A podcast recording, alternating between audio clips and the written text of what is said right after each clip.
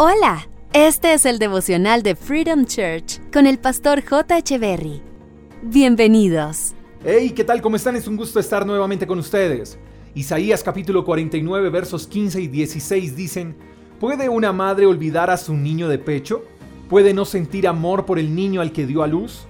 Pero aún si eso fuera posible, yo no los olvidaría a ustedes. Mira, escrito tu nombre en las palmas de mis manos.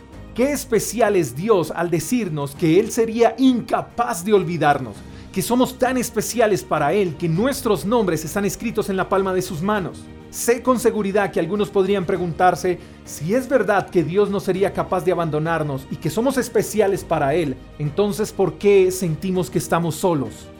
Mi querido amigo, Dios nunca se fue de tu lado, Él está donde tú lo dejaste. No es Dios quien se aleja, somos nosotros los que decidimos caminar sin Él.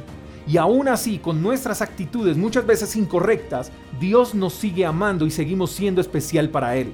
Pero qué bonito sería que podamos corresponder a ese amor tan especial con amor también. Pero tristemente este mundo está lleno de personas que creen en Dios, pero pocas que aman a Dios.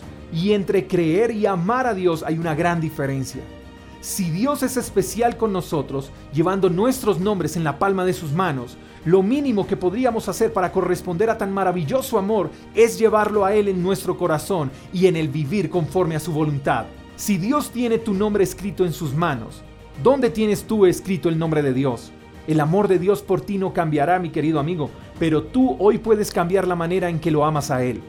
¿Podrías imaginar por un momento si Dios te amara de acuerdo a como tú lo amas a Él, ¿qué clase de amor recibirías? Quiero aprovechar este pequeño espacio para invitarte a que renuncies a la idea de que Dios te abandonó, a la idea de que no eres especial para Él, porque eres tan especial que entregó a su Hijo para que muriera por ti en la cruz. Eso sí que es una muestra de amor.